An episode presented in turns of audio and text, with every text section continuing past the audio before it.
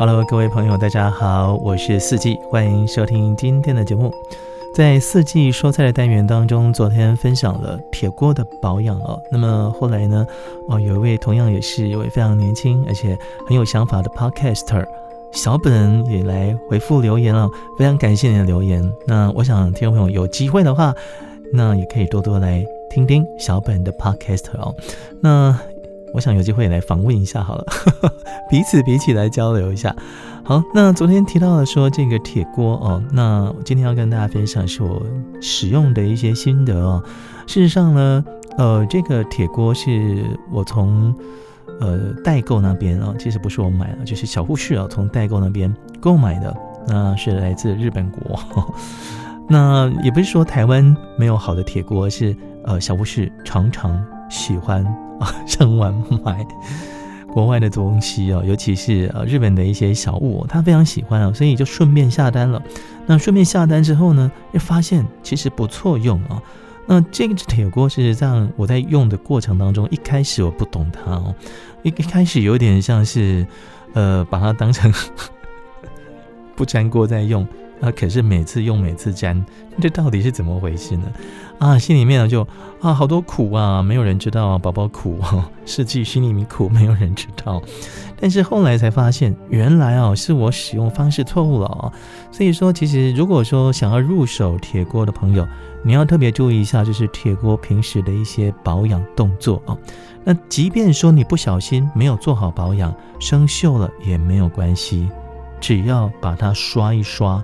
再按照开锅的动作就好了。那事实上呢，开锅的动作啊，哦，基本上就是要让铁锅热啊，但是前提你要先清洁完毕。好，那清洁完毕之后呢，呃，你确保呃锅子内层都没有任何的，比如说卡的东西啊，或者是锈的东西啊都没有了，你再来做开锅，然后呢，再把它给恢复完整，哇，那一样会非常非常的好用啊。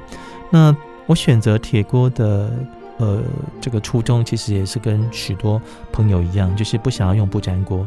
那我们必须说明啊，不粘锅没有不好，不粘锅真的没有不好，因为就是使用上面的一个呃过程啊，还有使用上面的一个注意事项，你必须要了解而已。那不粘锅其实是很棒的发明啊，它可以什么？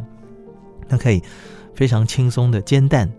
也不用放太多油，甚至有人说不用放油，就可以煎出很漂亮的荷包蛋。那只是没有油光在上面而已。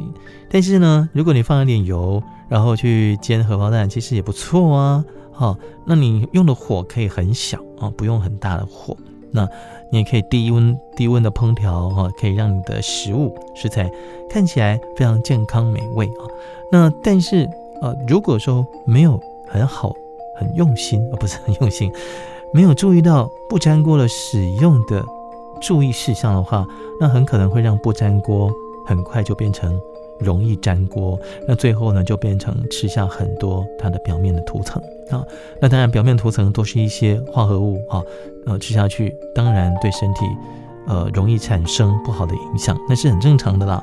所以我们要好好的小心。如果当某一天你发现你的不粘锅会粘锅了，那可能就不要用它了啊，赶快换一个锅子了。那不粘锅的寿命，如果说没有好好的呃保护它的话，那很短，很容易就不见两三年。如果你天天用，像我天天用的话，其实很容易就就不行了啊。所以说，其实。看你用什么锅子，你要怎么样保养它。当然，你在洗涤的时候也要按照它的注意事项去做洗涤，这是很重要的。因此，铁锅我在用它的时候，我并没有不需要去太在意它。如果我今天用了铁刷去刷我的铁锅，那当然呢，你这个过程里面就拆个锅就好了。如何开锅来告诉大家哦。我把锅子洗干净之后呢，用大火瓦斯炉的大火去烧它哈。那你去烧它，我昨天有讲到，烧它烧到它一定程度的时候，你滴一滴水滴下去，它会在上面滚，这样子滑动，哇，好像珠子哦，在上面滚哦，不会消不会消散哦，哇，它在表面形成了保护膜，让水珠在它的锅子里面这样滚，那表示什么？表示已经够热了。那把水倒掉，然后呢，把油倒进去，好，油倒进去，那火赶快转小火。那开始让油在锅子里面内部去滚动。那你油不用倒太多哈，大概一小匙就好了。那你就用呃，比如说是你干净的抹布或者是呃厨房纸巾啊，那用夹子夹着它，开始在锅子内部来擦拭。那擦拭呢，擦到均匀哦，就是当然每地每个地方你都可以看到有油哦，就是有点油光油光啊，淡淡的油光在上面。我在讲油罐。好，不是油罐，油光呢在呃锅子的表面上面，那这样就是 OK 了，你就开开完锅子了，开锅完成了啊，那就可以熄火了啊，那就静置冷了之后，冷却之后，你就可以把锅子给吊起来。那等待隔天要用的时候呢，啊，你就稍微用热水啊，热水热一下，然后呢倒掉，那这样就可以用了啊，那。你要怎么样？你要煎蛋，OK，没问题。但是呢，铁锅在使用的时候，你必须要注意一点，就是你要热锅冷油。那这个热锅冷油就是让锅子热了，然后再倒油下去。你到时候再煎蛋啊或炒菜，这样就可以了。那为什么要有这个热锅冷油的一个重要的步骤呢？事实上呢，这个铁锅啊，如果你要煎蛋，你是冷锅子，然后把蛋打下去，你在锅子要变热冷油的话，冷锅冷油，抱歉哦，肯定粘锅。好，这是我的经验哦。所以说，铁锅其实没什么样的呃重要必要注意的，就是你你在烹调的时候，就是注意热锅冷油。那这样你烹调食物呢，啊，就十分的健康又美味。那当然，如果说你热锅冷油，你锅子的温度高，你油温就会高，所以你选择了油啊，那可能就要找比较呃。沸点比较高的油啊，那我我选择的是玄米油啊。那玄米油的话，哎，其实哎沸点比较高，不容易产生油烟哦。那也是蛮稳定的油啊，而且呢，玄米油有非常香的香气。那炒菜啊，或者是呃做其他的呃动作的料理啊，或者是煎荷包蛋啊，哎，其实都很不错。但是你要注意哦，如果你用麻油或香油的话呢？它很容易起油烟哦，因为它沸点比较低啊，所以请大家特别注意一下，不同的油品它有不同的沸点，那你会看到产生不同的油烟。如果产生油烟呢，那表示呢比较容易进入不稳定的时期。那如果你要用啊麻油做麻油鸡哈，那呃我是建议呢你在煸那个姜的时候啊，你尽量不要用麻油去煸它哦，你用你用其他的油来煸它，煸完之后呃。鸡肉下去炒了，那你再倒一点麻油下去，因为那时候温度已经降低了，啊，那温度已经降低了，因为我们想闻到麻油香很好嘛，对不对？但是呢，麻油如果呃已经产生了沸点的高温，那已经冒油烟了，那事实上呃对于长厨的人啊健康也比较不好啊。所以你不希望说每天长厨都戴着口罩嘛？是不是啊？那你戴口罩也 OK 啊。只是说，我觉得在烹调的过程里面，我们还是要多多注意一些小细节啊，对我们健康还是比较有帮助的。好，那这个铁锅呢，在使用过程当中，如果不小心啊，你弄弄弄的呃烧焦了啊，就像昨天我发表的那篇一样，其实没关系啦，就刷嘛，刷就对了，刷干净啊，刷干净就对了。所以你要开锅，开完锅之后，你就是要这样，你要每天做这样的一个动作。